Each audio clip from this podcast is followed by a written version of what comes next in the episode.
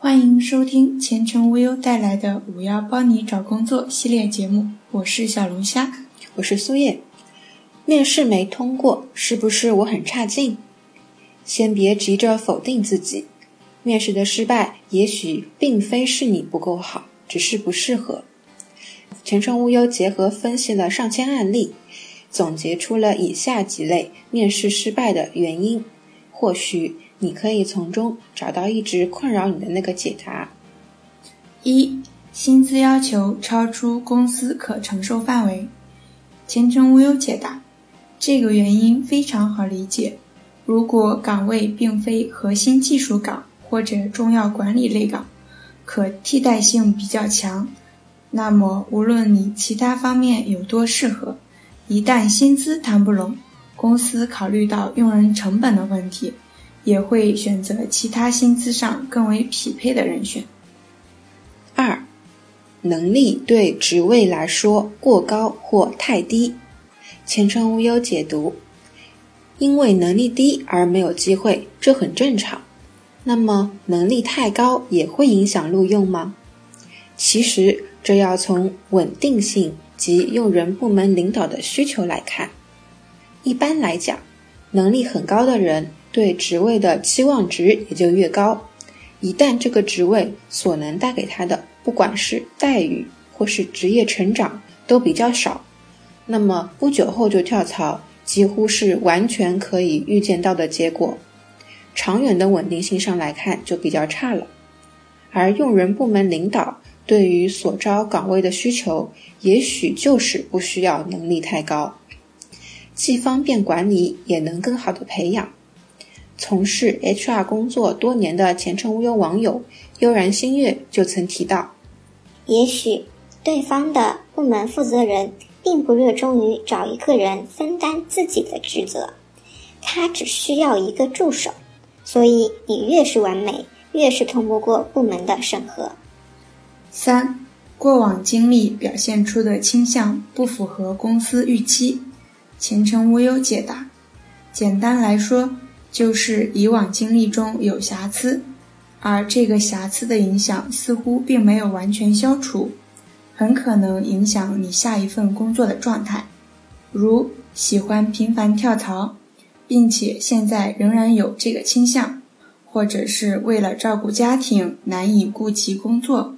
又或者是创业失败，状态尚未调整好，工作年限与工作经验含量不匹配，求职意向过于混乱，对自己的职业生涯缺乏规划等等。四，无意义的空窗期太久，能力与经验价值难以评估。前程无忧解读：职业空白期一直是求职时的雷点。即便你以往经验不错，看上去很丰富，但是如果经历了太长的空窗期，也会被质疑是否能继续无缝对接，及时进入工作状态，跟上新的工作节奏。五、个人特质与公司文化、职位需求不匹配。前程无忧解答：招聘一个人是综合考量，除了能力与技能外。个人特质也在衡量的范围内。假如个人特质与公司文化及职位需求过于南辕北辙，那么也会影响到是否录用的决定。比如，个人天性不爱受到拘束，喜欢宽松的氛围，但公司文化强调纪律性、集体主义，职位需要沉稳谨慎的人，而个人体现出的是不拘小节的感觉。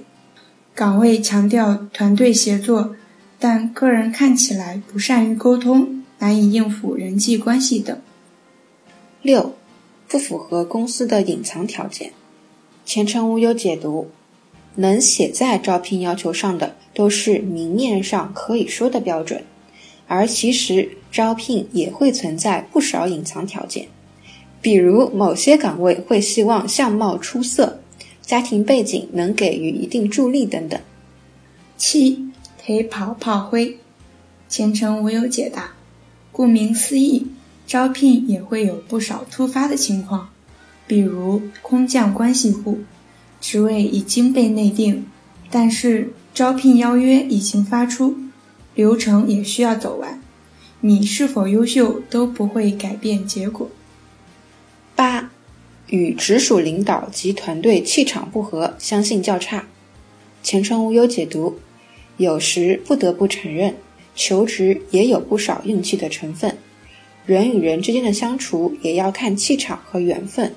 如果直属领导实在看你不顺眼，或者和团队气场不合，即使你其他方面都达标，也很可能被剔除出录用范围。